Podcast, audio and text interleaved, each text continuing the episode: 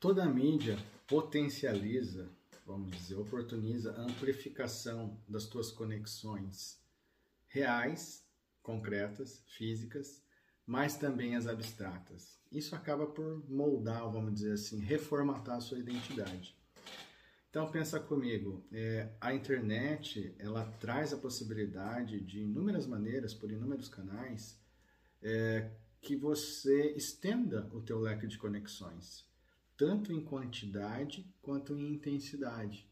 Você vai conseguir conectar-se a mais pessoas geograficamente distribuídas, né? o espaço já não é mais um problema, a geografia desaparece. E também em termos de tempo, você consegue se conectar por bastante tempo, estabelecer vínculos, vamos dizer assim, diários e cotidianos com pessoas que fisicamente você não teria esse contato. Então ela vai alterando o tanto de conexões que você tem fora do teu espaço físico.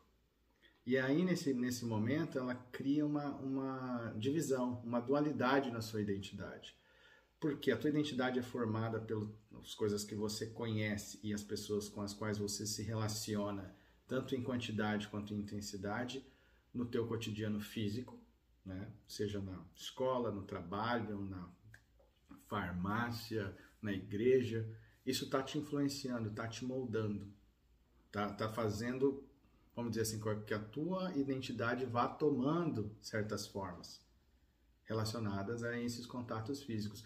Mas, ao mesmo tempo, a internet traz uma série de outras conexões que muitas vezes nada tem a ver com esses ambientes físicos que também vão afetar a sua identidade. Então, são as pessoas que você conecta nas redes sociais, as pessoas que você segue no Instagram, no Twitter, no Facebook, no LinkedIn, os meetups que você participa, os webinars, os vídeos no YouTube, as comunidades do YouTube com as quais você relaciona, os jogos que você joga online, né? Muitas vezes você faz amizades e cria clãs e, e coisas assim bastante identitárias, né, vamos dizer. E tudo isso vai compor. Então a tua identidade, ela é hibridizada pela mídia. Você passa a ter uma parte da tua identidade que é composta pela tua vivência física e outra parte composta pela tua vivência digital. E isso é o teu novo eu. Ele é composto. O que é interessante? Isso não é próprio do digital, isso é próprio da tecnologia, né? das mídias especialmente, de um modo geral e historicamente. O livro já fazia isso, o rádio já fazia isso, a TV já fazia isso.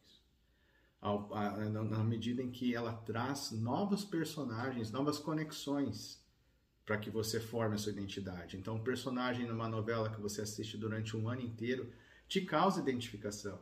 Tem aquele ditado né, do, do Oscar Wilde que ele dizia que a vida imita a arte muito mais do que a arte imita a vida.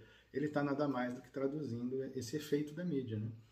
Porque a gente acaba, por essa conexão que a gente tem até com o personagem fictício, sendo influenciado em termos da nossa identidade. E, e personagens da mídia, conexões não fictícias, como por exemplo William Bonner, né? Que muita gente dá até boa noite para ele. Existe uma conexão ali. E o nosso cérebro ele não sabe discernir muito bem qual é a diferença de uma conexão física de uma abstrata, de uma real, né, de uma abstrata, de uma concreta para uma abstrata. Assim como na internet não existe essa diferença, na, na, na, conexão com a televisão, com o cinema e com os livros também não, não fica clara essa diferença no cérebro. Então é como se fosse uma outra pessoa também que estivesse no teu convívio te influenciando em termos da tua identidade. Então, toda a mídia também traz consigo essa dualidade, né? essa hibridização, vamos dizer assim, afetando o que é a nossa identidade. Esse é o terceiro dualismo midiático ou tecnológico.